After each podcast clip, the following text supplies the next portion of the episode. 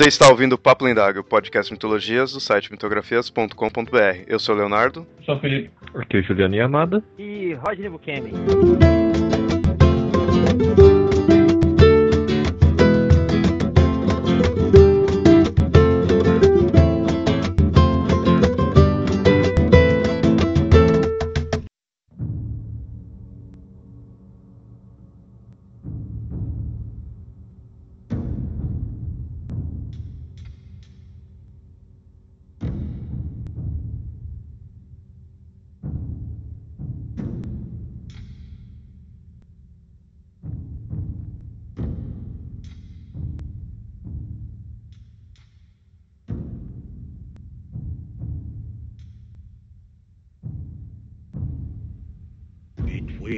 Time when the oceans drank Atlantis and the rise of the sons of Arius, there was an age undreamed of. And unto this, Conan, destined to bear the jeweled crown of Aquilonia upon a troubled brow. It is I, his chronicler, who alone can tell thee of his saga. Let me tell you of the days of high adventure.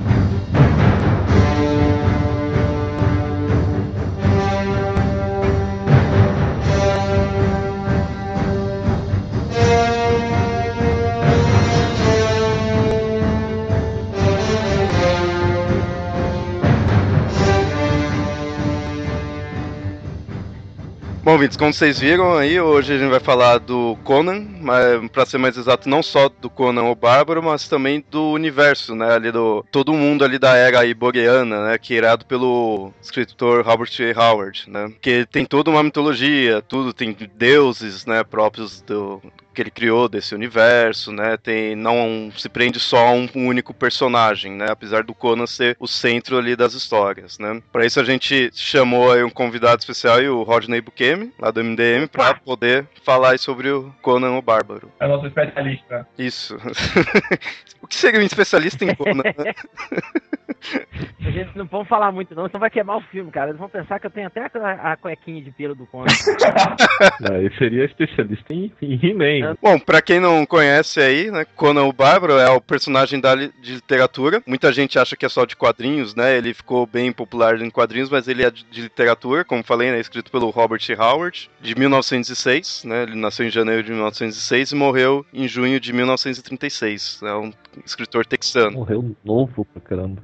É, teve uma curta carreira, né? Tanto que, apesar de curta carreira, ele começou já a escrever com 9 anos. E, e profissionalmente ele começou escrever com 15 anos de idade já. Ele escrevia contos, né? Ele é tudo lançado naquelas revistas pulp, né? A, a primeira e ele começou escrevendo, né, com o Conan e a primeira aparição dele foi a revista, uma revista pulp, né, que ele falou que era Weird Tales, né? No conto chamado The Phoenix and Sword, né? E essa historinha chegou até a ser publicada na Espada Selvagem de Conan, an, né, na, pela editora Abril muito antes de, de, de acabar. Agora vai contar a quem é realmente aí o Conan, né? Que a gente falou aí do criador, né? Do, agora quem que é o Conan? Ele foi natu ele era natural da Ciméria. Ciméria é um reino fictício, né? Todo, como a gente falou, todo esse universo que ele criou é um universo fictício que passaria numa era anterior à nossa, né? Então, quando ele seria da Ciméria, não confundir com Suméria, muita gente eu vejo muito leigo falar, ah, o Conan é da Suméria, né? Então é um local que existiu, tudo, né? Não, é Ciméria, é outra coisa, né? Então, e o, o Conan ele é da Ciméria e aos 16 anos ele deixou a tribo dele e começou a vagar pelo mundo, começou a viajar. E aí começou a lutar ao lado do, de um povo chamado Aesir. E aí, mais pra frente, enfrentando os Hiperborgs, um outro povo chamado Hiperborgs, ele foi escravizado. Rapidão. Aesir não é o nome dos,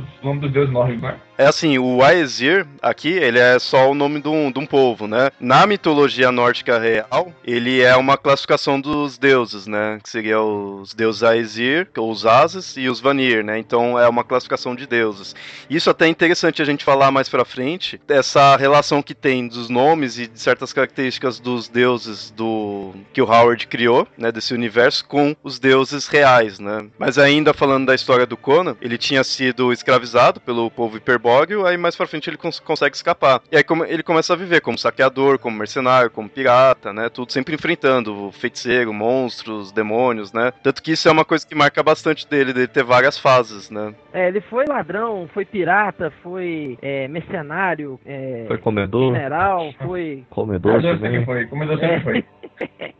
Agora é engraçado que o povo fala de Conan, lembra só do Schwarzenegger. Pensa um cara enorme, burro e fortão, mas ele não é só isso. Ele é, é isso e é várias outras coisas também. Ele é rei, ele é ladrão, ele é tudo. Não, o Conan era muito inteligente até. É, é exatamente isso, porque à medida que ele foi que ele foi vagando pelo, pelo mundo afora aí, que ele foi nas suas andanças, ele sempre procurou é, conhecer a língua, estudar os costumes, é, aprender sobre a cultura do lugar e tal, cara. Então ele sempre foi, foi bem instruído. Ele sempre procurou se instruir muito bem pra ninguém passar a perna nele, né? Mas no filme ele não é tão burrão, porque ali no filme ele pega um pouco da, da adolescência dele, né? Seria mais, um pouquinho mais da puberdade, ele com uns, uns 20 e poucos anos. E o Conan do filme ele é um pouco mais, mais branco mesmo, porque o Conan ficou mais inteligente quando ele- depois que ele ele deixou de ser capitão de um, de um navio, que ele ficou com a Belit, né, a rainha da Costa Negra. Então ele- aí foi que ele, ele amadureceu tanto psicologicamente quanto fisicamente também, né? É que o pessoal conhece ele como o Conan o Bárbaro, né? Então imagina aquela imagem do Schwarzenegger, né? Mas no, nas histórias ele teve todas outras fases, né? Não, teve várias, várias profissões, digamos assim. né?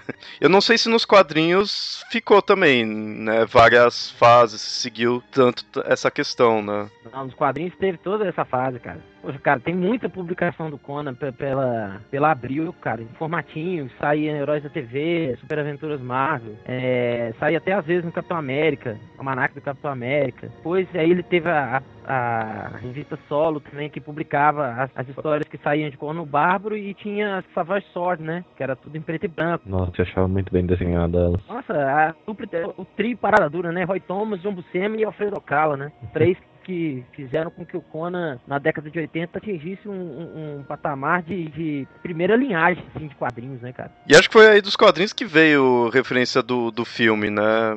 Acho que eles, pra fazer o filme, pegou bastante dos quadrinhos, né? Que você pega alguns desenhos, você vê aquele formato dele, né? Aquele, aquele tipo de aparência, tudo, né? Nos livros, eu nunca li, então eu não sei, né? Se nos livros demonstrava ele ser daquele jeito, né? É, nos livros, ele, ele, é, a imagem que o Howard tentava passar pra gente é que o Conan, ele não era um brucutu, né? É a imagem que o Barry Windsor Smith, que foi o primeiro cara que desenhou o Conan pros quadrinhos, lançou, né? Que era um, um, um personagem mais esguio, mais definido, não tão, tão alterofilista igual o Schwarzenegger. Então essa era a imagem que o Howard tinha dele. É que também que nem você vê, ele teve essas outras fases de Conan ladrão, tudo assim, e é bizarro você imaginar o Schwarzenegger ali como um ladrão, né? Daquele jeito, num, daquele físico, você imagina só mesmo um bárbaro, né? Não, pra você ter uma ideia, a imagem principal que me veio, assim, na minha opinião de, de cocô, é a imagem melhor pra mim é do, do Sobotai. Que o Sobotai no, no filme, né, o, o japonês lá que não tem nada de japonês, que é havaiano,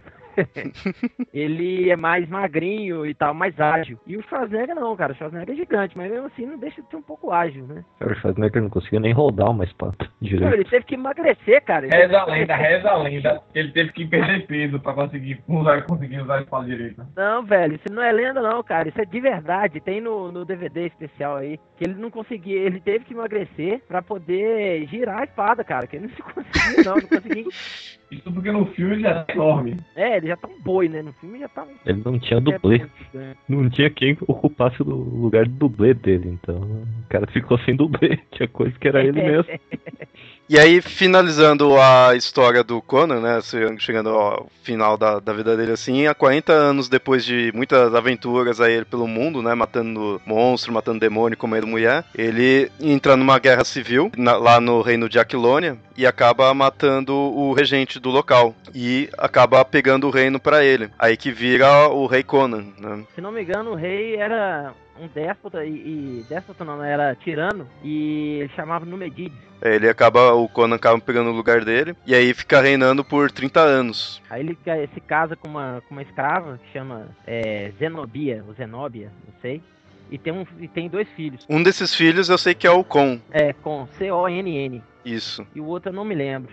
O outro não tô conseguindo me lembrar. Tem um, uma vez, eu, isso eu não tenho muita certeza, mas uma vez eu ouvi falar que tem um deles que começou a mexer com magia, aí ele ficou mal decepcionado com o filho dele, porque o Conan é meio contra, ele não gosta de magia, né? Não, o Conan ele caga de medo de magia, ele tem medo de magia. Aí, se não me engano, um dos filhos dele acaba virando mago, né? Acho que não deve ser o Con, porque o Con é o que pega o reino, né? Ele continuou o reinado do pai dele, né? Enquanto o Conan parte para as terras do oeste, que teoricamente seria relacionados à, à América, né? Atual. E o, o Con, ele sempre participou de muita, muitas batalhas com o pai, né? Pra defender a Quilônia ou pra fazer aliança, essas coisas assim. Ele sempre tava do lado do pai. Já o outro, ele era mais. buscava estudar mais, né? Ele era mais intelectual, assim. Tanto que ele começou a mexer com magia. Aí virou a decepção do pai dele, né? Pare- Parecia É. que, pô, saiu do armário. Conan- Sai do armário. que boa. Papai, desabrochei. Se eu pegar no cabinho da sua espada. Ô, pra um cara Nossa, que foi que bárbaro, que foi isso daí e tudo, ia ser uma puta decepção, meu. O filho dele falar isso. Não é? Imagina os filhos do Conan chegando pro Conan falando isso. Falando assim, papai, deixa eu te contar uma coisa. Quero pegar num cabo de espada bem grosso. Decepção, né, velho? É. Bom, essa é a história geral assim do, do Conan, né? Porque o questão, querendo ou não, a história dele é baseada no, nas aventuras dele, né? Tudo. Então essa foi meio que a evolução, né?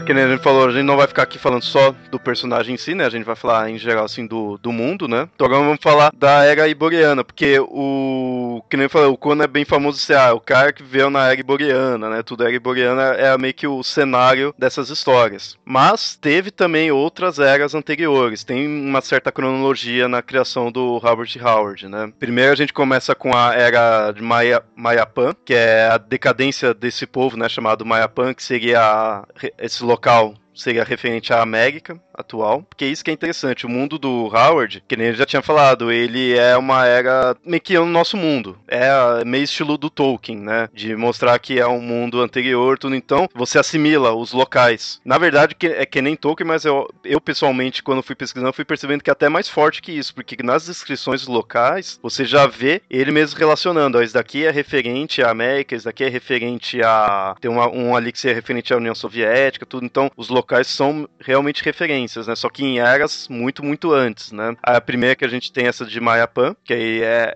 não tem uma data muito certa, mas é a decadência desse povo e a ascensão dos Atlantes. Ele é precedente ao Tolkien, acho que foi o pioneiro pra fazer isso, tentar É. criar uma criar uma mitologia. É, nós vamos, nós vamos comprar briga com, com, com os fanzocas aí de Tolkien, mas. Eu sou fanzoca de Tolkien, reconheço isso. Então o Eu problema ia é falar seu. isso.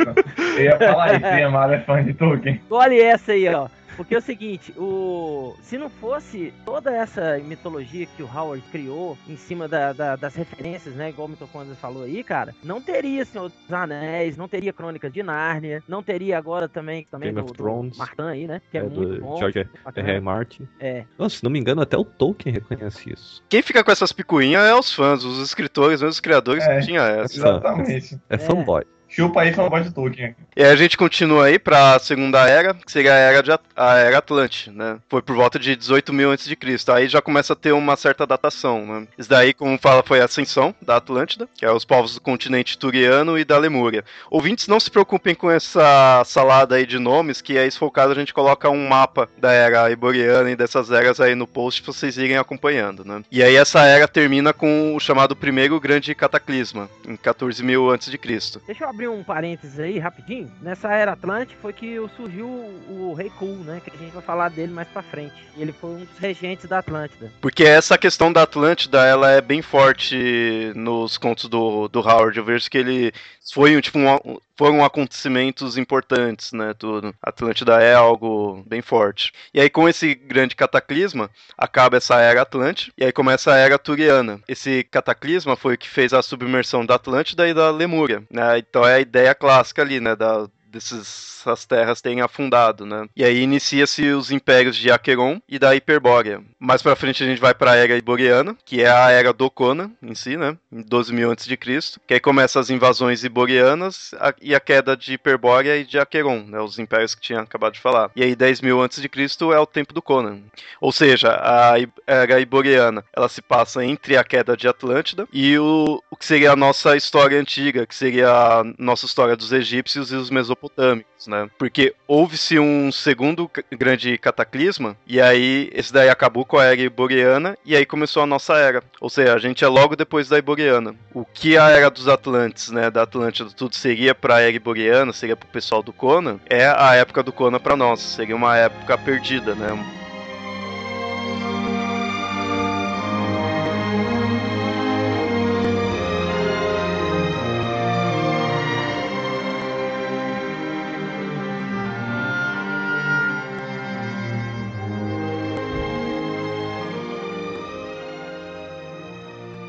Então, que a gente tinha falado aí do Conan, que é o principal personagem dele aí, mas teve todos os outros personagens aí, né? Teve, como a gente tinha citado rapidamente antes, o Kul, né? Que é da era Atlântida, né? Que ele foi o regente da Atlântida, tudo, né? Então tem também outros personagens, né? Tem a, é, a Sônia, né? Red Sônia. Pra mim, ó, tem os pessoas que sabem falar de forma correta, mas pra mim é Sonja. Eu não consigo. É, É, você pra fala- todo mundo é, né, cara? Você mundo é falava Jung, mitocondrial. Você não conta. Ah, não, mas eu, eu cresci veio do Sonja, meu. É um J, tem que ser Sonja, é Red Sonja. E ela é uma ircaniana, da Ereboriana, junto com o Conan. Tem também o. Aí já é a, a parte mais. um pouco mais atualizada, assim, depois de Cristo, né? Que vem o Solomon Kane, que é um puritano, né? É um filme horroroso. É, não, cara, eu vou, vou discordar com você, porque é o seguinte, eles, eles conseguiram fazer uma pesquisa boa de filme. Pesquisaram bem a história do, do personagem, é aquilo ali mesmo. O que matou o filme, na minha opinião, foi aquela porcaria daquele final fudido que deram pra ele. Tipo assim, ó, vamos resolver o filme logo aí que não tem mais orçamento, não. Bora aí. O filme é trechão, orçamento lá embaixo, essas coisas. Pois é, cara, mas o visual do filme ficou muito bom, cara. Eu gostei pra caramba do, do que foi feito. Mas ficou fiel. Ficou fiel. Tirando o Conan, cara, do Schwarzenegger de 82, o, So- o Solomon Kane, pra mim, é o melhor. É a melhor adaptação dos personagens do Howard. Melhor que o filme do Cool, porque o Cool também tem um filme, né? Com. Aquele filme eu já deletei da minha cabeça. Não, aquela Nem fa- vale a pena, cara, lembrar daquilo. Qual que era? Aquela frase do Cool falando, pô, eu pensei que tinha. Quando tinha vinte e poucos. A feiticeira fala a idade verdadeira. Essa frase matou. Não, e fizeram um filme da Red Sonja também, né? Que é o Guerreiros de Fogo. Guerreiros de Fogo com a, Iam fazer outro. com a É, Rose era pra ser McDonald. Conan 3, né, cara? Mas aí não sei que, que, que merda que deu. Não, é que Aí- assim, não, se não me engano, parece que não conseguiram os direitos pra usar a imagem do Conan. A É, distribuidora que tava fazendo a Red Sonja era diferente da que, o, que fez o Conan. Não me engano, não tinha ligação com a Fox. Aí eh, eles não É. deixaram usar a imagem do Conan, mas conseguiram contratar mesmo assim Arnold Schwarzenegger. Ele fez um primo distante do Conan, né? Ó, eu acho que era mesmo assim que você ia ter uma história que o Schwarzenegger ele assinou um contrato pra fazer três filmes do Conan e aí o terceiro acabou sendo o Guerreiro de Fogo. Então eu acho que era mesmo distribuidor assim. É porque É, assim, já tava, precisa- ele já tava contratado, ele tinha que fazer, só que não deixaram usar o nome do Conan. E até É, um filme novo do Rodrigues que ficou atrasando indefinidamente até ser cancelado. Tem um pôster aí, se você procurar, a edição já vai ter o pôster lá do filme. Ah, eu queria muito que tivesse feito esse filme, meu, que eu adorei ela como um sou. ah, só você, né, velho? É só o seu olho que pisca, né? O filme tem uma ruiva gostosa, tudo de mais alguma coisa. Não, cara, é, eles fizeram um tanto de, de pôster promocional do filme e fizeram não sei o que, aí apareceu uma foto dela e blá, blá, blá, mas acabou que não fez nada, né? Aí quando saiu esse novo filme do Conan, eu falei, pronto, vamos tacar a Sonja, né? Porque o nome da mulher tava cotado lá pro filme, né? Aí eu falei, não, vai ter a Sonja. Ah, a mulher me faz uma feiticeira, velho. Ai, Greta, viu? feiticeira não tem nada a ver com o universo do Conan, cara. Quais outros personagens teriam destaque aí no universo do, do Conan? né? Que a gente falou das, da Sônia. Tem a Valéria, né, que foi que ela aparece no filme de 82, mas não é aquela personagem. A Valéria é uma, fala, uma corsária, né? Ela era pirata e até liderou um navio também, né? Foi a época que o Conan começou a, a pegar a parte de pirata dele. E teve a Belit, que foi com quem o Conan passou mais tempo de vida com ele. Acho que passou uns 15, 20 anos com ela, ao lado dela. Não, não foi isso tudo, não. Chega a ser isso tudo, não. Vou botar uns 10 anos, 15 anos, assim. Até que ela morreu pelas mãos de um bruxo aí. Pelas mãos de um bruxo, não, né? Que invocou. Não, mentira, viajei. Ah, cachaça da boa. Ela morreu atacada por um monstro numa ilha. Um monstro meio macaco, meio morcego, assim. E aí tem até uma referência a, a ela no filme do, do Conan mesmo, do, de 82, que a Valéria volta para defender o Conan, né? E a Belit volta do mundo dos monstros para defender o Conan também. É, que ele tava lutando exatamente contra esse, esse mesmo monstro que matou ela. Um outro que a gente tem é o Tulsa Doom, né? Que aparece no, no filme, né? Vilão do, do filme. E pelo que eu tava vendo, ele é também inimigo do Cool, né? Ele é tipo um, um bruxo eterno, assim, um bruxo Highlander, né? E ele enfrentou o Cool e depois enfrentou o Conan de novo. Enfrentou o Conan.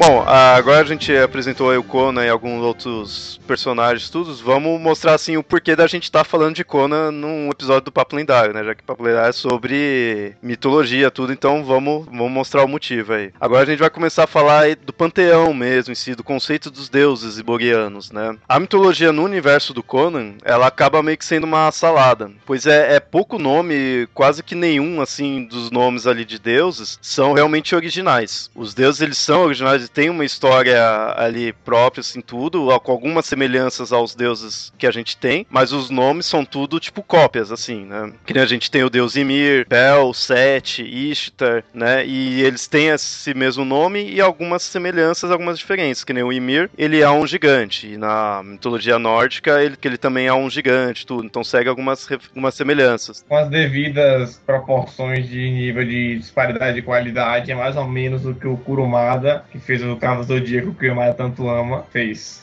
Tem que entrar com o Cavaleiro do Zodíaco, não dá, né, velho? Eu curto de podcast, eu vou pra outro podcast, cara.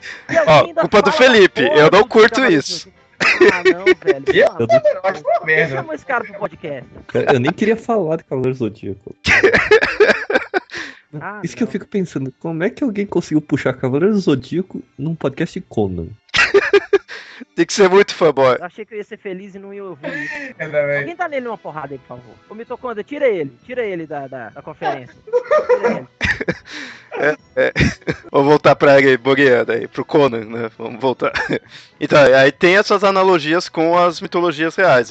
As, mais que ele pega, as principais que o Howard usa são conceitos da nórdica, a mesopotâmica, a egípcia e a mitologia hindu, tanto em nomes quanto em certos conceitos, né? E com, e com isso a gente vê, que nem eu tinha falado naquela questão, que é estilo Senhor dos Anéis, que é estilo a Terra-média, de ser né, um mundo anterior ao nosso, só que acaba sendo até mais ligado, né, que Senhor dos Anéis por, por essa questão, desses nomes, tudo, des- dessas certas semelhanças com os deuses, né? Então é mais fácil de você, é, digamos assim, perceber que o Conan viveu no, na Terra, né, no nosso, no nosso planeta, né, nessa mesma existência que a gente tem, só que num tempo anterior, porque não se mantém só os nomes dos deuses que é iguais, os nomes dos locais também. A gente tem esse reinos do povo de Aesir, né, que eu tinha falado, tem o reino de Valhalla, tudo, né, que são nomes que a gente tem nas mitologias, né? Eu acho que, que esse negócio de você criar um- um- uma terra paralela, assim, entre aspas, né? Você pode. Você tem a liberdade de usar esses, esses nomes, sem que. Apesar de ser nome de Deus, né? Mas mesmo assim, você usando esses nomes, você não, não tem que pagar direito, né? Você fala assim, ah, porra, mas eu criei essa terra aqui e eu quis botar esse nome, mas não tem nada a ver. E ao mesmo tempo fica sendo uma homenagem também, né, cara? Exato, exato. Usando como com as devidas referências, né? Mostra, já da onde você, né, se inspirou, assim, tudo, já tem a referência de tudo, né, e você, brinca, né? Algo que você curte, né?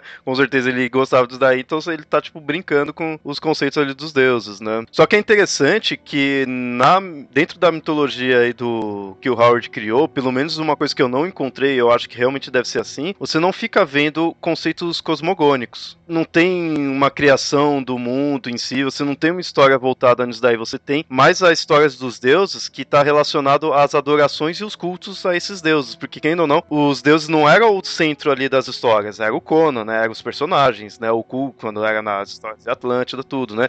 Então, eles são o pano de fundo ali. Então, o assim, mesmo tendo a magia, tem toda essa coisa sobrenatural, os deuses ali eles são coisas de fundo que é para mostrar como os humanos ali, como as pessoas cultuavam esses deuses, como adoravam, né? Fazia magias em nome desses deuses, né? Então os deuses serviam para isso, né? E uma coisa também interessante de falar no, no estilo dessa mitologia aí do do Howard é que ela tem também semelhanças com as mitologias reais e também tem semelhança com a que seria chamada de mitologia Lovecraftiana, né? Porque ele, como a gente já tinha citado, ele era amigo do Lovecraft e ambos, né, conversava tudo e trocava, né, tipo ideias assim. Então tem muitos conceitos que você vê nos estilos dos deuses do Lovecraft, né? Tipo Cthulhu, esses assim, eles têm aquela aquela pegada, né, meio de terror que acaba tendo. Mas os dois eram muito amigos mesmo, tanto que o Lovecraft ajudou muito muito o, o, o, Howard a criar essa mitologia do Conan, né? Ele que sugeriu ele criar uma, uma, uma coisa fantasiosa mesmo para não correr nenhum tipo de risco, igual eu falei anteriormente, questões de direitos, essas coisas. Então, o, o, o, Lovecraft teve uma grande participação, uma grande contribuição, né, digamos assim, para que o Howard fosse bem sucedido nessa parte, na criação desse universo. Eu não sei se eles chegaram a dividir alguns monstros, assim, né, se de repente apareceu o Cthulhu ou companhia, assim, no do, nos criações do Howard, mas se encontrar algo assim não é de se duvidar, né, eu não, como eu não li nenhum livro dele, eu não sei, mas se algum ouvinte aí ler alguma história do Howard, encontrar alguma coisa tipo Necronômico ou, ou, sei lá, o Cthulhu, alguma coisa assim, não estranhe, né? Não, não é plágio nem nada. Ou também não é porque existe mesmo, né? É, é porque eles dividiam informações, né? Eles conversavam. Tudo.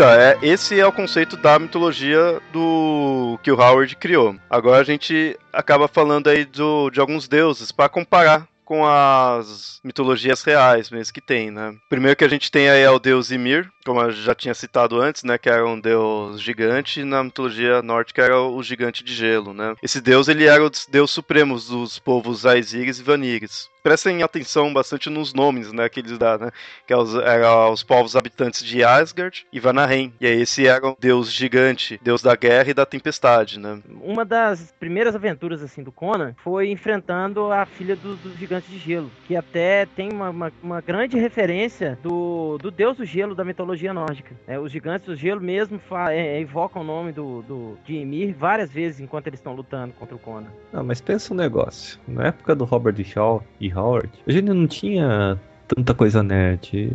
Mas essas coisas de mitologia que atraía o pessoal, né? Então é claro que o é. cara ia puxar isso e usar, né? E é bom que isso daí você pode pegar essas coisas que ninguém vai te condenar de plágio, né? Não tem que pagar direito autoral a nenhuma religião, nenhum deus. Né?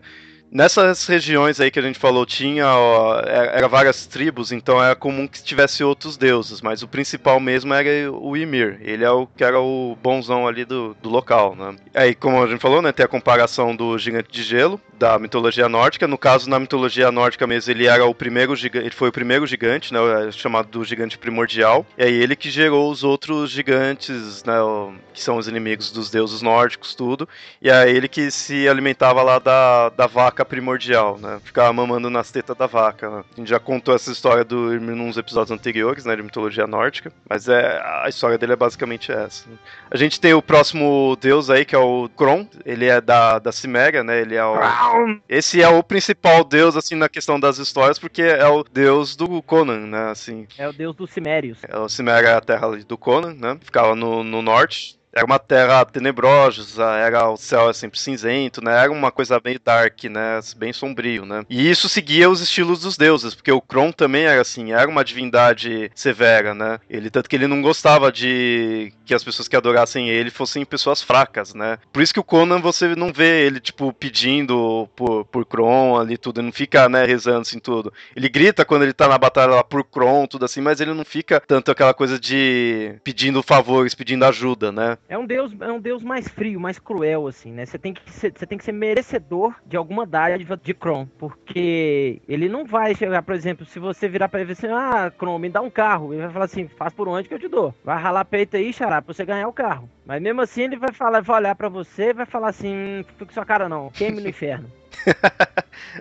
é, é mais ou menos assim. É, o Krauser não, não pode esperar muita ajuda dele, não. Né? Na verdade, se você estiver esperando a ajuda dele, é aí que você não consegue, né? Que ele realmente não curte. Isso era comum por causa que era a visão que os Cimérios tinham, né? Os, como a gente falou, a terra do, na Ciméria era uma coisa sombria e o povo de lá era assim, né? Eles viam a, a vida e a morte como algo triste, assim, né? Não, não tinha muita esperança na, no pós-vida, né? Porque para eles, quando eles morriam, o, as almas deles iam para um reino escuro, frio e ficava ali vagando pela eternidade. Então não era algo muito bom o pós-vida deles. É aquela coisa assim, a gente vai conseguir a felicidade na loucura assim da batalha, né? A gente vai batalhar para continuar vivo e vão lá. Esse que é tipo, esse que seria o intuito da vida para eles, né? A ambição da vida deles é sobreviver. Eles tinham essa noção, né? É, ter uma morte honrosa num campo de batalha, ser merecedor de chegar perante Kron e receber alguma dádiva. É, porque a própria religião do Conan também trata, da mesma forma que a religião nórdica, que você vai receber o teu paraíso de acordo com como você morreu. Exatamente. Não como você viveu. Kron, ele era o principal aí dessa região da Ciméria, mas tinha alguns outros deuses, né? Que tinha menos adoradores, tudo. Mas é, esses outros deuses eram menores, né? Mas eles eram Lir, Mananã,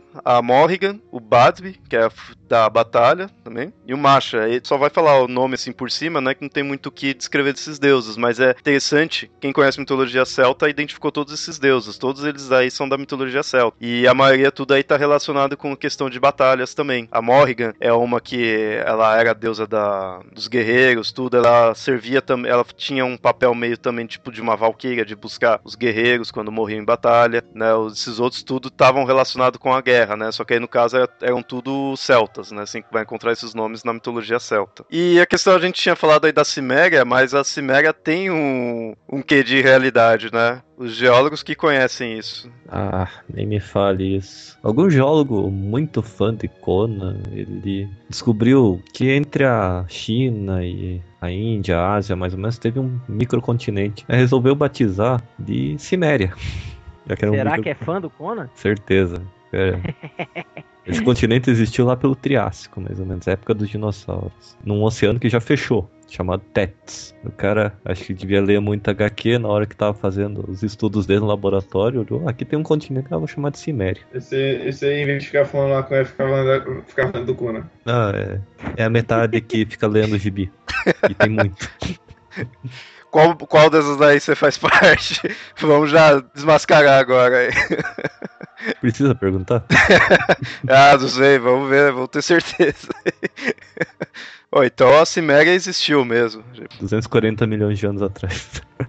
Só pra fechar assim, o Kron, que a gente falou, ele é meio que o principal na questão dele ser o o deus do, do Conan, mais mencionado, né? Assim, você vai ouvir mais falando dele, né? Mas a gente tem outros aí, a gente continua aí com o deus Mitra. Quem escuta o Papo Lendário já ouviu bastante esse nome aí. Na mitologia real aqui, né, que a gente tem, né? Ele é um deus persa. Sim, na mitologia real, ele é um deus persa do sol que ficou muito popular no Império Romano. O Natal é dia 25 de dezembro, graças a Mitra. Ele nasceu no mesmo dia que Cristo, né? Assim, e a gente já fez um episódio sobre isso, né? Então, escutem lá, qualquer coisa vai estar o link, porque eu não lembro o número do episódio episódio, que a gente conta toda a história do Mitra, né? Mas o Mitra ele é famoso por isso, por ser um deus solar, ter chegado até o Império Romano, por ser do dia 25 de dezembro, e era um deus que tinha bastante questão re referente a sacrifícios, né, a ele, principalmente do touro, que era um animal que era o símbolo dele, né? Esse, o Mitra, do qual a gente conhece. O Mitra do mundo do Conan já é meio diferente mitologia iboriana, a gente tem o Mitra, que aí ele seria um deus, ele seria um deus forte assim, bem adorado, porque ele foi considerado por uma boa época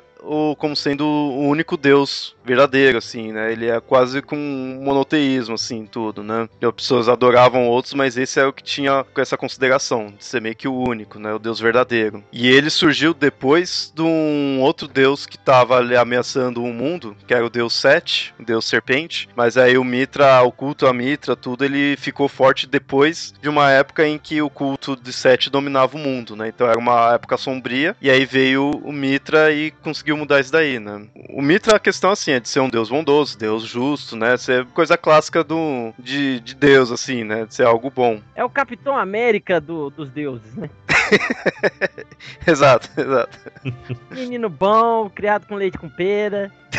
Não né? pode falar Superman porque o mitocôndria é Marvete. Desculpa aí, amado. Sei que você é fanboy do Superman, mas ele vai cortar na edição. O Mitra, ele, com essa questão dele ser bom, né? Dele ser um bom samaritano, tanto que os rituais dele não incluía sacrifício, né? Não podia ter nenhum sacrifício. Aí que é interessante, a gente já começa a ver diferenças do Mitra real, né? O Mitra, na mitologia persa, ele tinha, era comum ter sacrifícios, né? De animais, tudo para ele. O do Conan já não, não tinha essa questão, pra talvez passar essa ideia de bondade, né? Já que sacrifício, por mais natural que tenha sido, é algo um tanto estranho de se ver atualmente, né? Um tanto meio bizarro, né? É, a sociedade, a sociedade hoje é do, do politicamente correto, né? Então, se você for fazer um sacrifício, você é dado como louco ou... Bom, esse é, esse é o Mitra, né? Ele é essa questão do Deus bondoso, não, não pedia sacrifício, tanto que ele era considerado onipresente e a aparência dele era meio que tipo desconhecida. Ele tinha estátuas para ele, mas era alegóricas, né? Realmente ele, o pessoal considerava que ninguém conhecia a forma perfeita dele. Então essa é bem a questão. O Mitra, para vocês poderem identificar como ele é, ele é essa questão assim de Deus, sabe? Essa coisa sem aparência, onipresente, tá em todo lugar, bondoso, não querem que fica sacrificando nada para ele né? Então essa é bem essa questão do Mitra dessa Egg Boreana.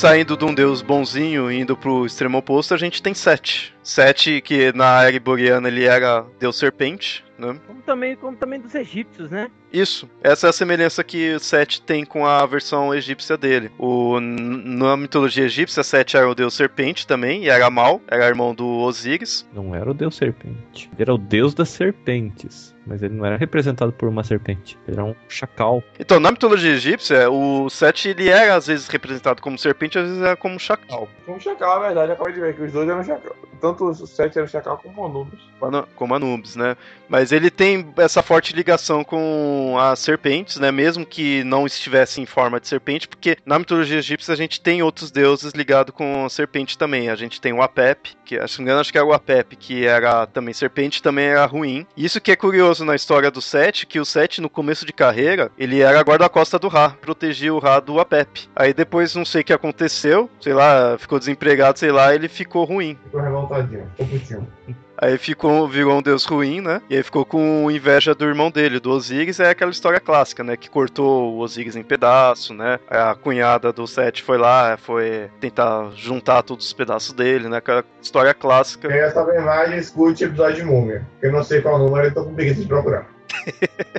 Mas na história, na mitologia do Conan, a gente tem o Sete, também, como a gente falou, né, o deus serpente. Mas assim, teve uma época que o culto dele dominou, que nem a gente tinha falado antes. Teve uma época que o culto dele dominou o mundo todo, né? Então tava uma época sombria. Na época do Conan, essa adoração dele já diminuiu. E aí tava unicamente no local chamado Estígia. Aí a gente também vê certas referências a nomes mitológicos, né? Estígia, do rio Estígia, tudo na mitologia grega, né? Só que o culto da Sete como por ele ser um deus bem maléfico, assim, tudo, ele era, pro, era proibido pelos iborianos. Tanto que eles consideravam ele como um demônio mesmo, né? Nem chamava tanto assim de deus, era um demônio. E aí os rituais deles era tudo profano, era sinistro, né? Então tinha os vários sacrifícios humanos, né? Os templos eram tudo subterrâneo, né? Então era algo dark, né? Era bem o, era o oposto do que a gente teve do Mitra, que a gente contou, né? O deus bonzinho. Se não me engano, no filme de 82,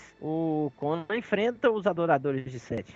É tanto que o Tulsadum vira uma cobra. Exatamente. Próximo deus que a gente tem é o Erlich, que é o Senhor das Chamas, né, o deus de Pantênia, ao norte da Ircânia. Né. Consultem aí o mapa para vocês não ficarem perdidos, né? Conan, ele teve uma aventura junto com o Eric, que o Eric até se, se sacrifica depois, ele toma, assume a forma humana e se sacrifica. Eu não tô muito bem lembrado qual que é o contexto da história não, porque eu li quando eu era adolescente, né, cara? Já tô com meus 30 e tantos anos, não tô me lembrado não, mas eu só sei que foi desenhada pelo Barry Windsor Smith. Saiu numa, saiu numa edição colorida do Conan, republicada aí pela, pela Abril. Acho que se não me engano, Espada Selvagem de Conan é em cores número 4, se não me engano, 4 ou 5. Especialista é outra coisa.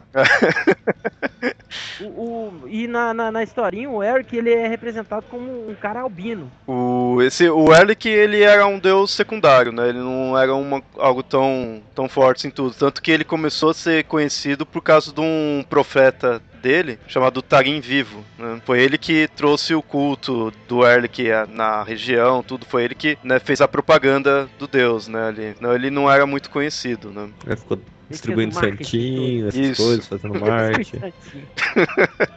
Foi bem assim, bem assim. Distribuindo bottom. o, só que ele era meio que um, um, deus cruel. Ele acreditava que a salvação da alma das pessoas estava através de certas provas e privações, assim, tanto que para ele era proibido o sexo e o consumo de álcool. É, não sei, isso aí é mais ligado na mitologia, né? Mas na, na, nessa historinha que eu falei, ele é um pouco arrogante. É, ele é tipo um touro, assim, mas ele não chega a ser tão. É, babaca. É, tão babaca igual tá falando aí, não. É, e, e, com, com essa questão dessas privações que ele faz na, pela mitologia do Iboriana, os clérigos dele iriam conseguir poderes de relacionados ao elemento do fogo, tudo, né? Só que tinha que seguir esses códigos de conduta, né? Como na maioria não fazia, então dificilmente alguém tinha esses poderes, né? Como ninguém ficava sem encher a cara nem trepar, então não conseguia ter poder nenhum, né? Não é muito difundido isso. Porra, o Deus chegava assim. Eu vou te dar poder de fogo, agora para isso, você não pode trepar, você tem que ser virgem. E você não pode beber. Porra! Tchau, obrigado pela oferta. e na, na mitologia real, a gente também tem uma analogia a esse deus Erlik, né? A gente tem o, na mitologia mongol um deus chamado Erlik, e aí seria deus da, da morte, do submundo. Também seria, ele seria também deus do mal, né? Representaria o conceito de maldade. E era um deus híbrido de porco e homem, né? Ele é meio homem, meio porco. Que nem gente falou, é um, na mitologia mongol, então é algo bem distante, não se tem muitas características conhecidas, né, desse deus, tudo. Então, talvez ele tenha puxado mais só a questão mesmo do nome, né? E amada você que é mongol, por favor, nos esclareça sobre isso. Não, eu sou descendente dos inimigos mongóis, japoneses. Todo mundo se lembra do fatídico tentativa de invasão que o neto do, do Gengis Khan tentou no Japão duas vezes. O cara ia falar com uma propriedade assim, devia estar tá lá, é a idade mesmo. Olha. É, tá o é muito velho. Ele quis ser geólogo porque ele conseguiu acompanhar o processo da Terra ao vivo. Próximo deus que a gente tem aí é o Adonis, e próximos dois deuses, né? Vamos já falar porque tem uma relação já junta, né? É o Adonis e a deusa Ishtar. Adonis grega. Isso, na mitologia grega, Adonis tem toda uma história, né? Que ele era um jovem, de bonito, tudo. Aí ele, só que ele nasceu de forma incestuosa, né? O pai dele, o rei Cínigas, teve teve ele com a própria filha, né? Filha Mirra. E aí Adonis nasceu. Aí Adonis tá, despertou o amor da Perséfone e da Afrodite. Essas duas aí ficaram brigando, ficando disputando, né? Quem conseguiu o amor dele. E aí foi lá Zeus e estipulou que um, um terço do ano ficava com uma, outro terço ficava com outra, né? E é, essa lenda tá relacionada com a questão dos ciclos da vegetação, né? Tudo. Na mitologia grega também tem algumas outras lendas também relacionadas com essa questão dos ciclos da vegetação, mas aí fica uma, uma história história de Deméter e Aí, aí fica pra uma outra história, pra um outro episódio, né? E a gente tinha falado da Ishtar, né? Também. Ishtar, já na mitologia real, é, é da, dos babilônios, né? É uma das principais deusas, né? Dos babilônios, é uma das mais conhecidas, tanto que ela tem muita referência a outras mitologias, a, ela tem, tipo, outras contrapartes, assim, né? Deusa Asterote dos filisteus, a Isis dos egípcios tem uma ligação com ela, né? Astarte dos gregos, é, ela é bem famosa, ela foi tipo, transformada, né? Bastante transformada, assim, com o tempo. Ou seja, você vê que na mitologia iboriana ele já pegou duas mitologias diferentes, dois deuses de mitologias opostas, né? Cada um num canto, e juntou, né? Aí na mitologia iboriana, eles seriam um casal, onde o Adonis seria um deus celeste, né, deus do céu, e a Ishtar seria a mãe terra. Acho que é uma aventura do Conan que ele enfrenta os dois, ele encontra os dois, não sei. Aí a gente tem outros deuses também ligados com essa história do Adonis e Ishtar, né? Agora, os próximos deuses que a gente tem, isso que é interessante a gente ver, como a gente tinha dito antes, que o Howard pega conceitos da mitologia nórdica, mesopotâmica, egípcia e hindu. Os próximos a gente vai ver, tem certos aspectos bastante dos deuses hindus. A gente tem aí um deus chamado de Azura, que é pela mitologia iboriana. Ele era adorado pelos, pelo povo vendiano, né? Que é o povo de Vendia ele pregava uma doutrina que de reencarnação e que é aquela coisa assim que aí cada atitude que você faz ruim vai preservando suas reencarnações, né? E cada ato que você tem vai melhorando suas reencarnações. Esquema de karma.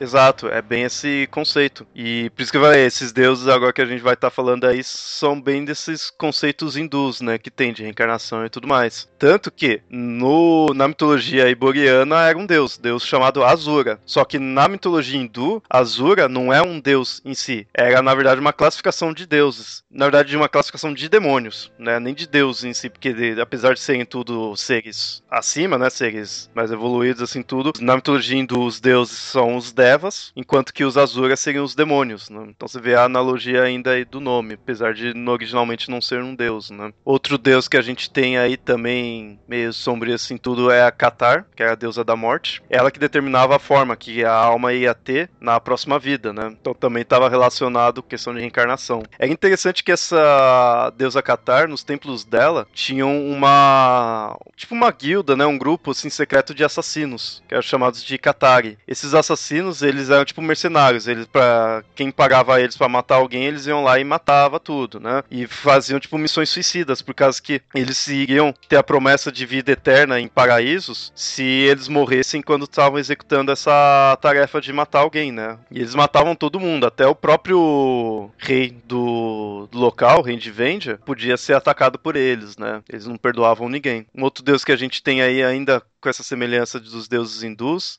é o Hanuman. Tanto na mitologia hindu quanto na mitologia iboriana era um deus macaco. Agora, só que na mitologia hindu tinha um ritual a esse deus que era chamado de deus de dança das cobras, na qual uma jovem ficava dançando entre quatro cobras, tentando esquivar delas. Aí chegava uma hora que ela cansava e acertavam ela, né? Aí morria. Mas era tudo um ritual, né?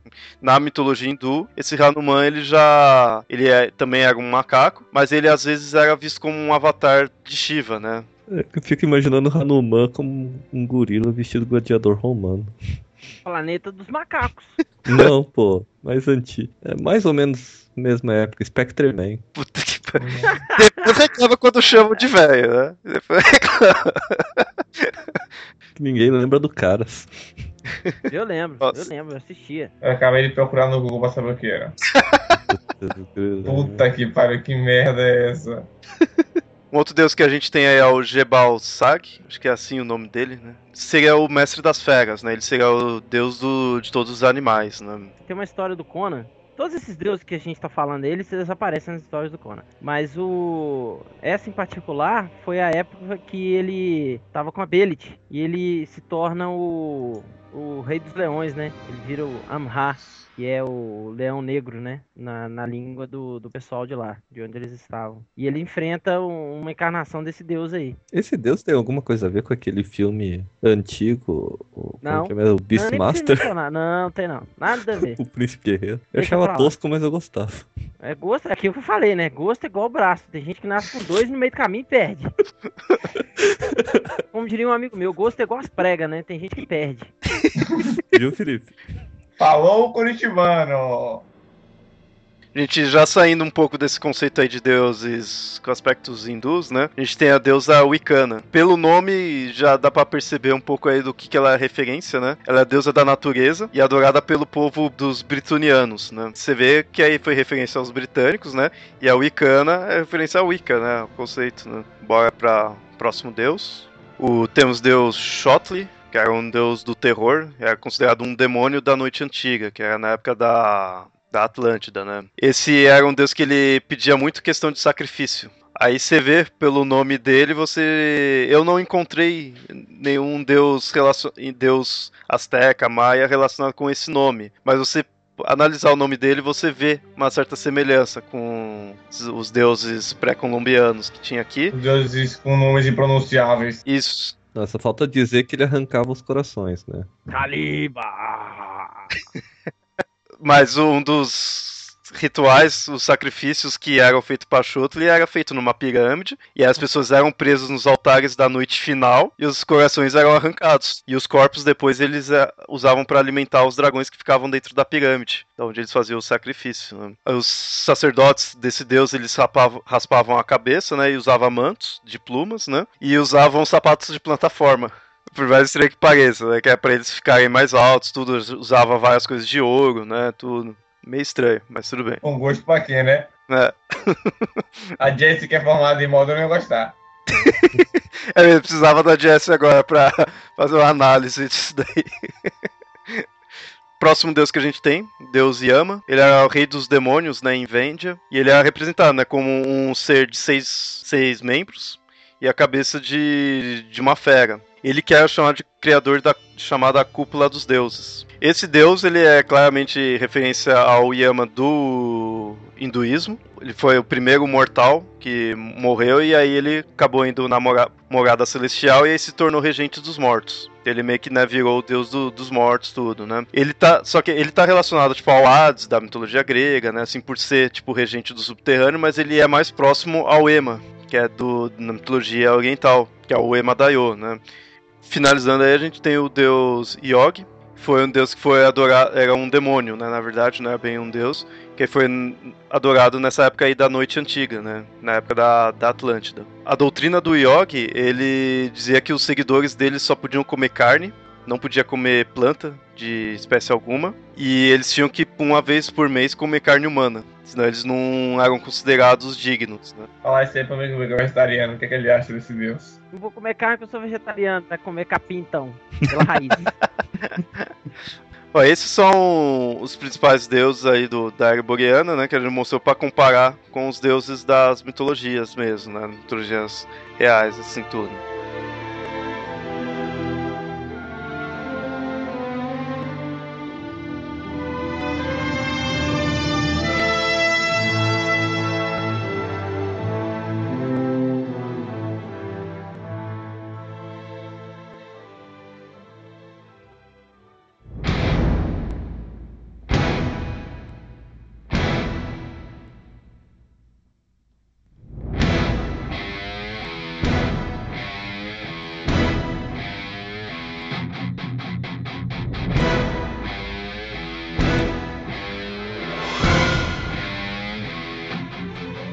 Igual que a gente falou aí da mitologia em si, a gente vai continuar falando aí do universo do Conan, das partes da, das mídias, tudo e mais, né? Outras curiosidades aí. Vamos falar bem das, das histórias mais bacanas assim que a gente pode recomendar pro, pros ouvintes, cara. A história que eu mais lembro é, a, é o crossover dele com o Wolverine. Putz, grila, você lembra a pior história. o problema é que eu lembro que quando eu li eu gostei. Esse que é o pior. Você tinha quantos anos? Cara, foi uma das primeiras histórias assim, que eu li, sabe? Então era pequena assim tudo. Então eu precisa, precisaria ler de novo pra, pra ver se, se eu perdi esse gosto ou não, né, pra, pela história. Não, Os desenhos do, do Frazetta são fodas. Frank Frazetta? É. Era Aonde que tem desenho do Frazetta? Não, não nessa história. Tem algumas histórias do Conan com desenho do Frazetta. Não tem não, fi. Sinto desenha... informar, mas não tem nenhuma história desenhada pelo Frazetta. Ele só desenhava imagem mesmo? Ele só pintava. Sério? Só, Sério? só pintou Sempre pensei que era ele desenhando.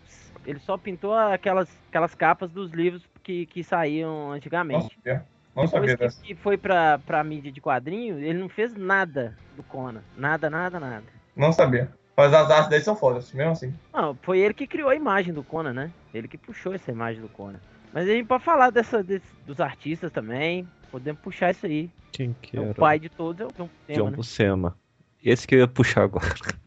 O Rodney, que é desenhista, pode falar melhor. É, o Buscema ele, ele foi considerado é, o Miguel Ângelo dos quadrinhos, né? Tanto que Stan Lee, quando, quando falava sobre ele, ele falava, olha, se Miguel Ângelo desenhasse quadrinhos, ele ia ser chamado de John Buscema.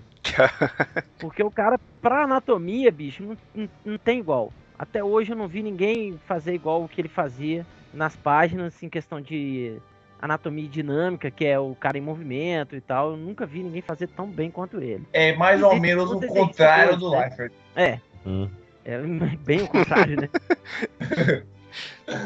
É, o John Buscema, ele desenhou o Conan por mais de 20 anos, né, cara? Ele foi o cara que mais é, participou ativamente do título do Conan. Eu Pô, tenho um livro acontece- dele aqui que é tipo uma entrevista, que é o sketchbook dele, o primeiro sketchbook que ele lançou antes de falecer, que na entrevista ele fala que o personagem que ele mais gostou de trabalhar foi o Conan. Porque ele tinha muita liberdade criativa, ele podia desenhar o que ele queria, né? Ele, ele, sempre, ele sempre se simpatizou bastante com o personagem.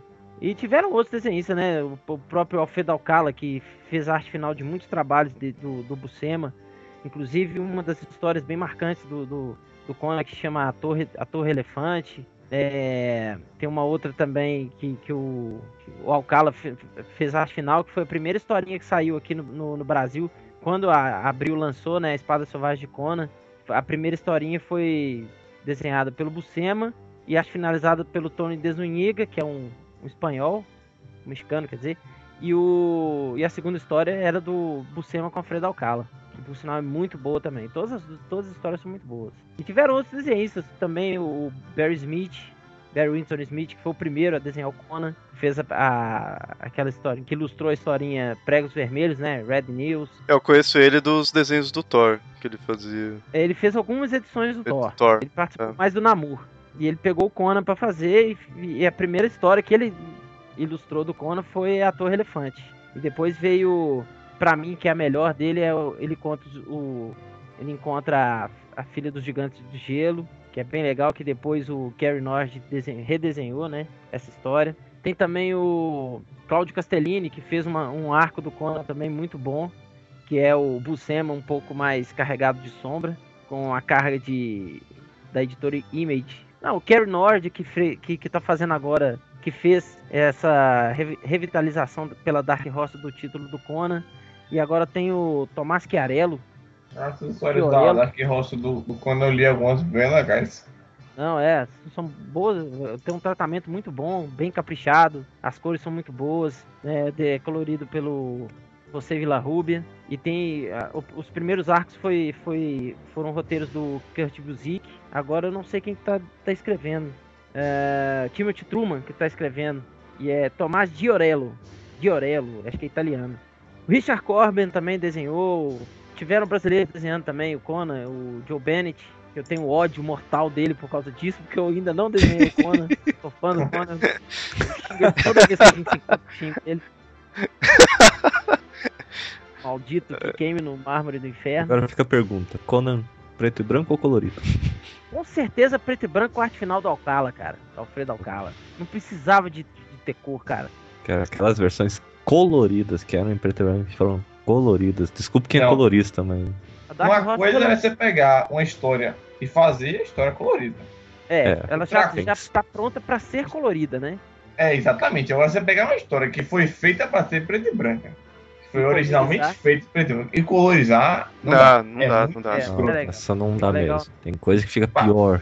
Tanto para quadrinho quanto para filme também. Quando querem botar com em filme preto e branco, não dá. Mas eu teve um outro desenhista também que chama Rafael Kayanan, que ele fez a minissérie Conan Aventureiro, que também lembra um pouco os traços do, do Barry Smith.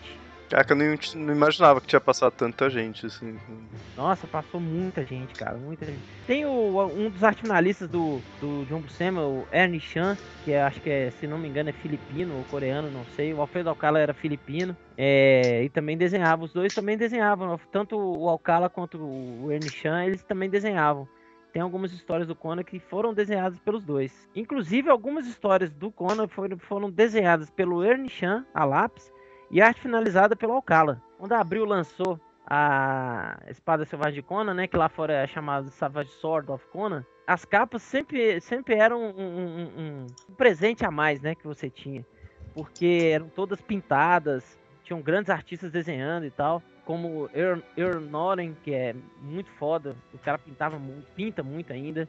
O próprio Frazetta tinha algumas capas do Frazetta. Bill Sienkiewicz, pra quem não conhece Bill Sienkiewicz, ele fez Electra, Electra Assassina, minissérie com Frank Miller. Teve capas do Boris, Boris Valerro, da Julie Bell, a esposa dele. Teve até própria a capa pintadas pelo próprio Buscema também. Teve Acho que teve uma capa também do Alex Ross, se não me engano, que foi para um livro. Alex Ross, sensacional. É, muito bom. Alex Ross é foda. Pô, o, o, o legal do Conan é exatamente isso, porque tem ele abriu muito espaço para muito artista bom entrar no, no, mercado, né? Tem o, o próprio também Joe Jusco, cara, que pintou muita coisa bacana também de capa, né?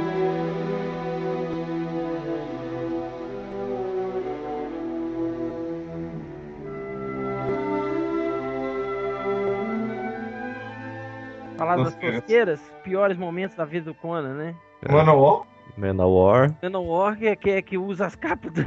As capas. Tá, velho. Bom, Manowar, pra quem não sabe, é uma banda não dá, de Não dá pra comentar não, cara. É uma banda de metal que é muito ruim, que a música dele é totalmente exagero e utilização de instrumento, e que os caras ficam com roupas apertadinhas, com o peito e o cabelo de fora, é uma parada muito ridícula. Procurem, ou não, não procurem, mas se quiserem Manowar no Google Images não é legal. Cara, quer dar risada e não é. sofrer? Vai no Deciclopédia e digita Manowar. Pronto.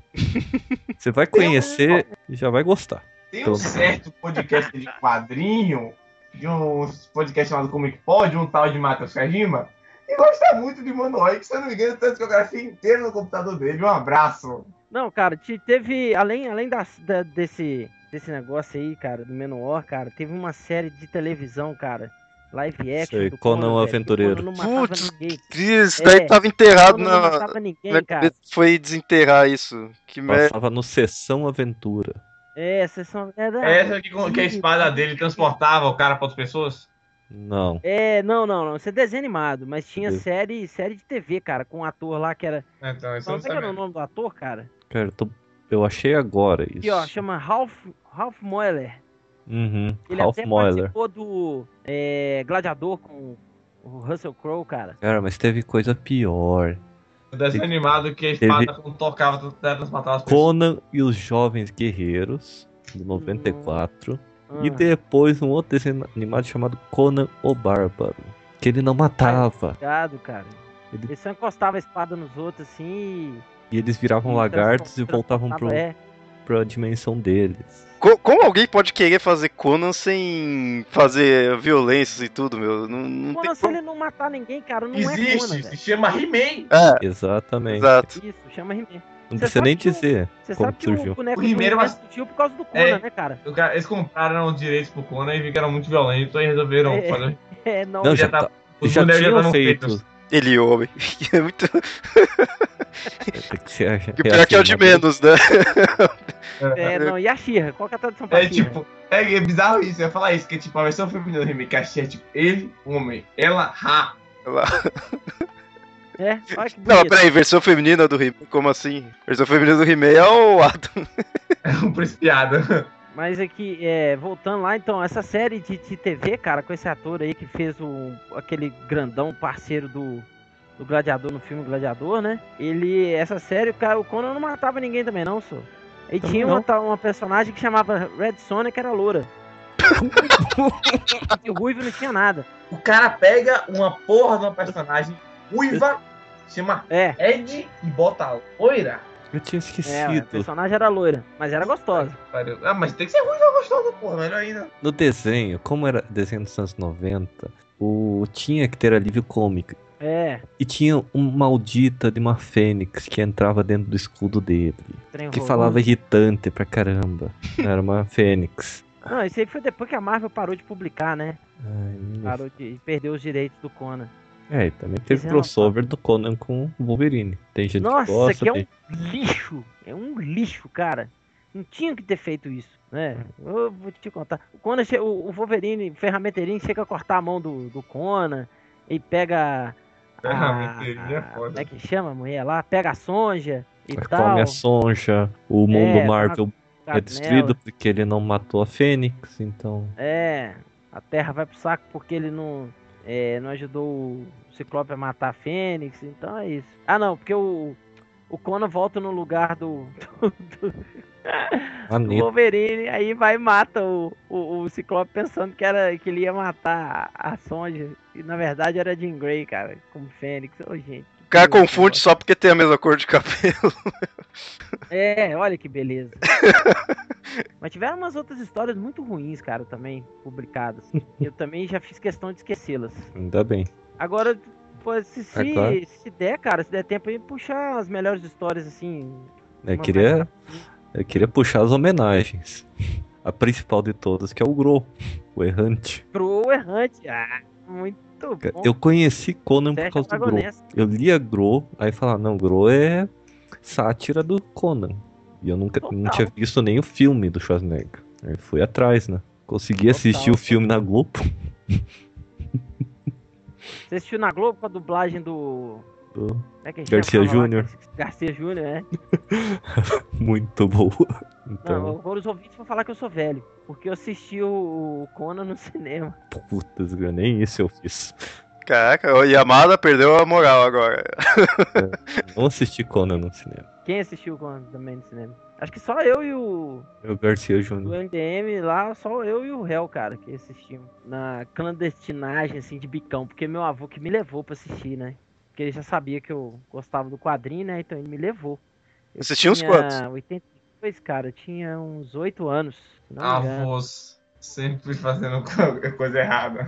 É. Eu tinha uns 8 anos na época. E o outro também assisti no cinema. Conan o Destruidor assisti no cinema também. Cara, o Destruidor eu não lembro nada, nada, nada, nada. Do Conan. Não, não, não, não tem problema não, cara. Pode, não, pode deixar. Nem se esforce em lembrar. Se bobear, eu posso talvez nem ter assistido inteiro, assim, nada, então, sabe? Nunca assista, então, nunca assista.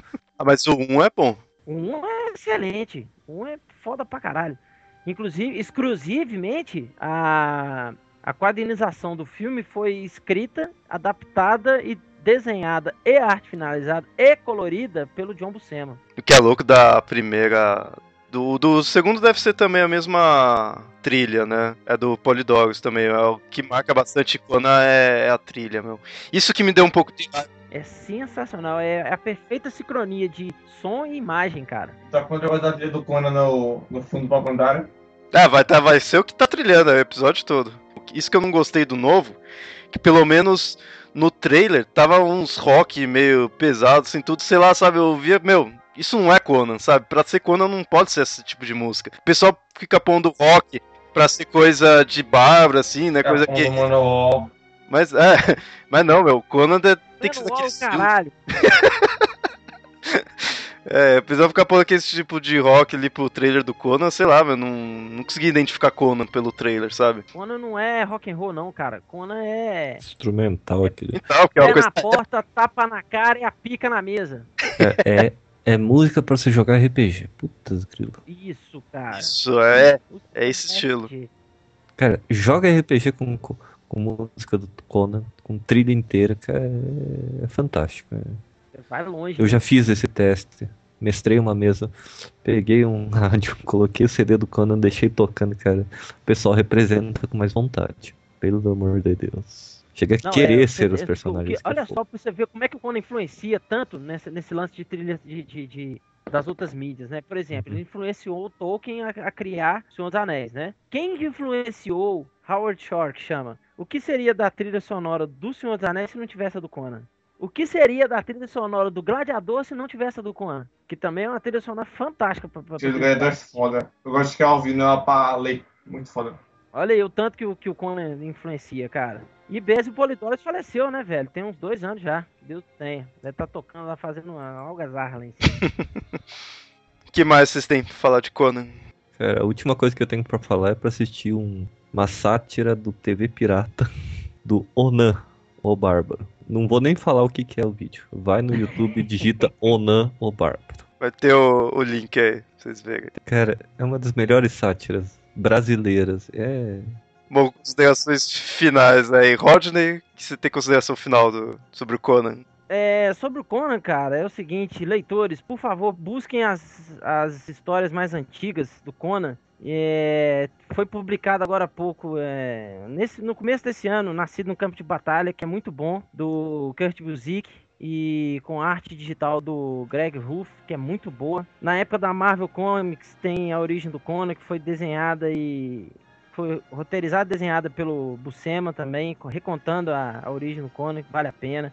Torre Elefante, Cerco de Macalete, que é foda pra caralho, é, desenhada pelo Barry Smith. É, quando, quando o Conan encontra a Sonja pela primeira vez, que é A Sombra do Abutre. E uma das melhores sagas para mim do Conan é a Rainha da Costa Negra, que pegou bastante edições. Uh, tem a Maldição da Lua Crescente também, que vale a pena vocês lerem. Uh, e é isso. Bom, aproveita e faz seu jabá, hein? Onde você vem. É... O meu jabá é o seguinte, cara. Eu tô, tô trabalhando como assassino profissional. E Show. quem precisar de. Não é esse não? Precisar Depende, quanto é que você tá ligar. cobrando?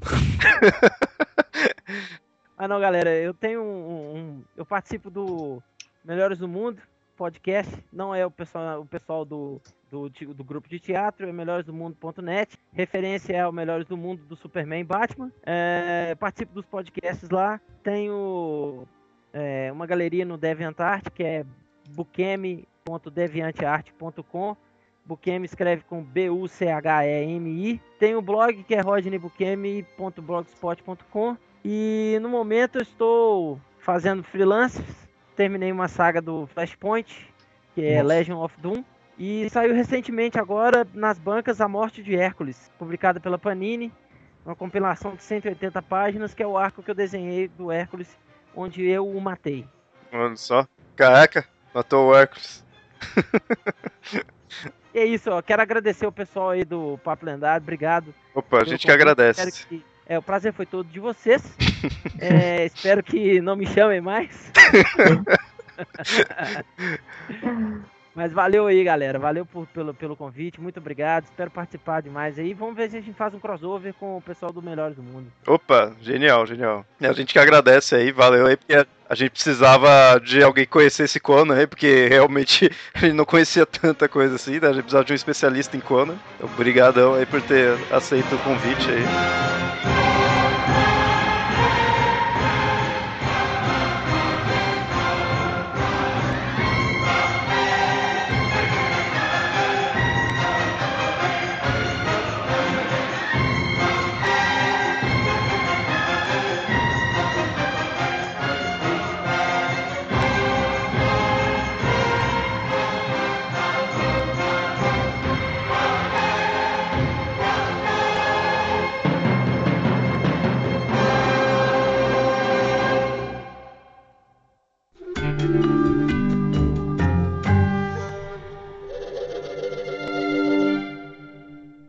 Bom, então, ouvintes, esse foi o episódio aí que a gente falou de Conan aí, né? Aproveitando aí que essa época aí que lançou o filme. Comentem aí o que vocês acharam do filme, o que vocês acharam, vocês acham de Conan, né, em geral, tudo. Espero que vocês tenham gostado do episódio aí, que a gente aproveitou para mostrar a mitologia, né? A parte relacionada com a mitologia do Conan com as mitologias reais. E qualquer coisa também mandem aí e-mails para mitografias@gmail.com. E até mais. Um abraço.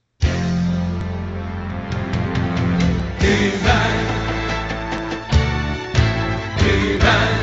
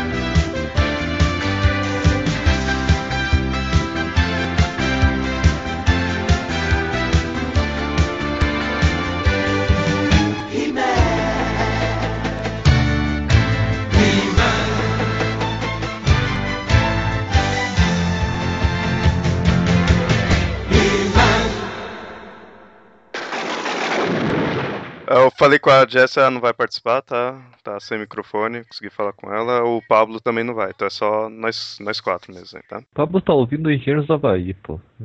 o Pablo é muito pimba, puta que pariu, velho. Engenheiro, como é que é? A vingança do Felipe, só porque o Pablo tá aqui, ó. Pode botar no final. O Pablo ele não veio gravar porque ele tá, vendo, ele tá ouvindo Engenheiros da Bahia, porque ele é um pimba safado. Pode botar no final. Beleza, vai ficar no final. Gosto igual braço, uns tem, outros não, né? pois é.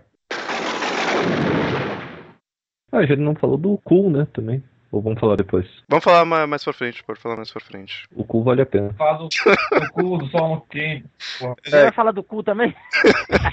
do cu de quem? Falar do cu do Howard, né? Uma piadinha, piadinha. Qual o bicho que queria ser utensílio? Ah. Serpente.